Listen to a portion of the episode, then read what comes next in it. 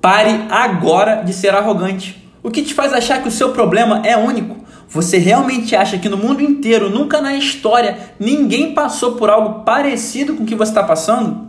Não pedir ajuda pode ser humildade, pode parecer humildade, mas será que não é na verdade arrogância?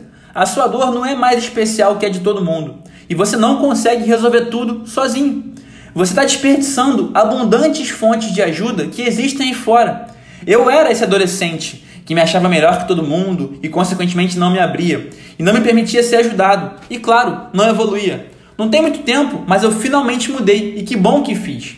A transição ocorreu exatamente em novembro de 2017, quando encontrei um amigo que outrora andava cabisbaixo pelos cantos com uma energia contagiante. Ao perguntar para ele o que havia acontecido, ele me indicou um curso de inteligência emocional.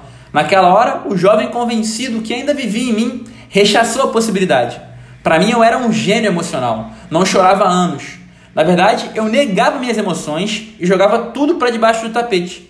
Naquela mesma noite, eu tive uma crise de ansiedade e me debulhei em lágrimas. Hoje eu entendo, foi um sinal, foi o universo falando no meu ouvido: moleque, deixa de ser arrogante e vai cuidar de si mesmo. Eu fui. Depois daquele curso, fiz outro, fiz mais um, me apaixonei pela leitura, procurei uma mentora, um mentor, tenho mentoras até hoje, leio um livro por semana e tudo porque eu finalmente desci do pedestal e aceitei uma primeira ajuda lá em 2017. Fico pensando onde estaria hoje se não fosse por isso. Certamente não seria aqui agora escrevendo e falando com vocês, muito menos autor de um best-seller. Então eu espero que você possa aprender muito com o meu relato. O mundo está pedindo ajuda, né? O que, que te faz tão especial a ponto de não poder fazer o mesmo?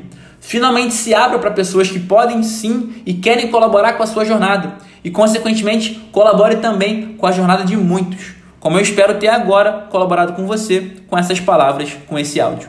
Hoje sempre, vivendo de propósito.